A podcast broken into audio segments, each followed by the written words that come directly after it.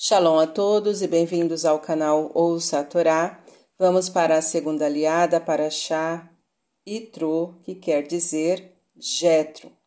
Ela inicia no versículo 13 do capítulo 18 e nós vamos ler até o versículo 23.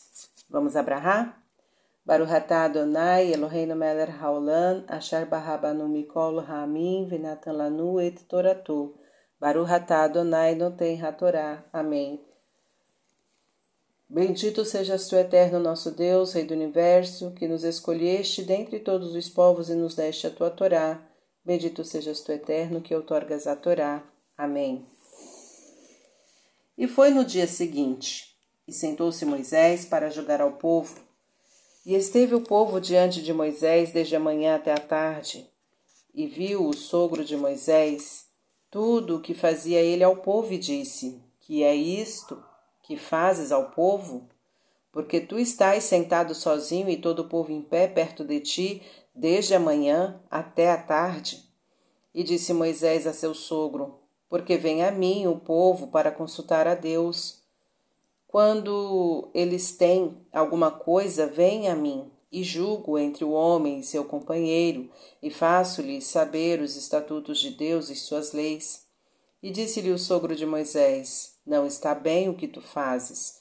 Consumir-te-ás e também o povo que está contigo, pois a coisa é pesada demais para ti. Não poderás fazê-la tu sozinho. Agora escuta minha voz, aconselhar-te-ei e estará Deus contigo.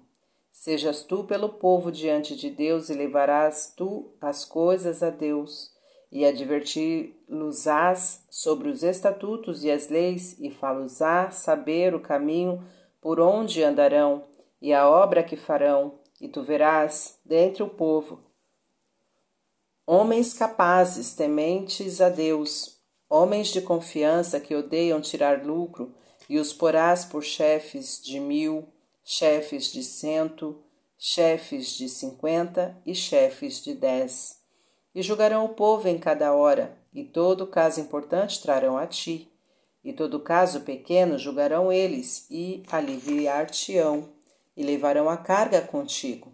Se fizeres esta coisa, e assim Deus te mandar, poderás suportar, e também todo o povo irá a seu lugar em paz.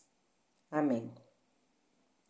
Baruch Adonai Eloheinu melech haolam, asher natan lanu Torah temet, Verraeula Natab Reino Baruhatá, Adonai Noten Hatorá. Amém.